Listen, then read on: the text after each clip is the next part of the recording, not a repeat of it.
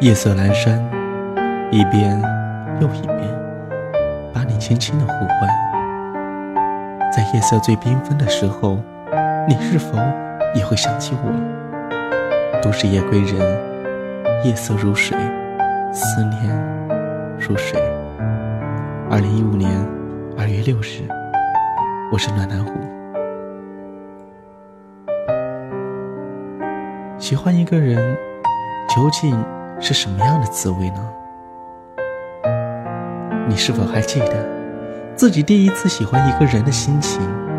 第一次为他心动、为他失眠的日子？你是否还记得自己第一次说“我喜欢你”的模样？你是否还记得对方的表情和回答？你是否还记得自己当时那滚烫的脸颊和小鹿乱撞的心呢？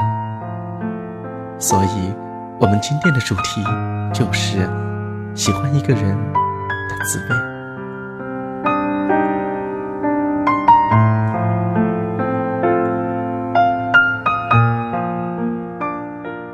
希望在今天晚上的这样一个短暂的节目当中，大家能够参与到我们的互动当中来，在我们的评论和留言当中来一起讨论一下关于喜欢一个人的滋味。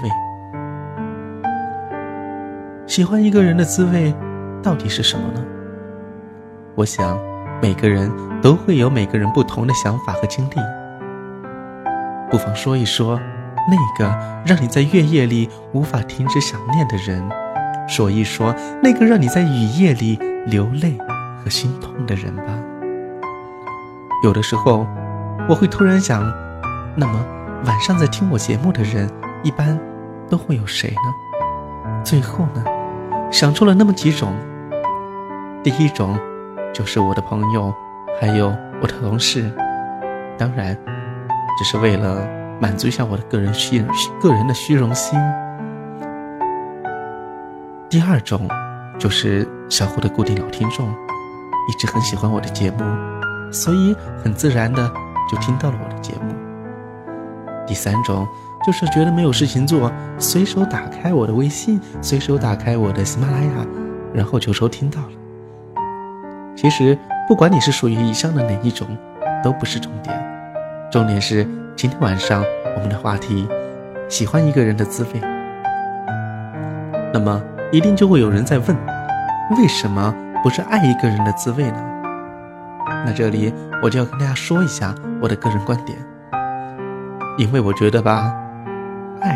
是比较深层次的东西，并且，爱是两个人的事情。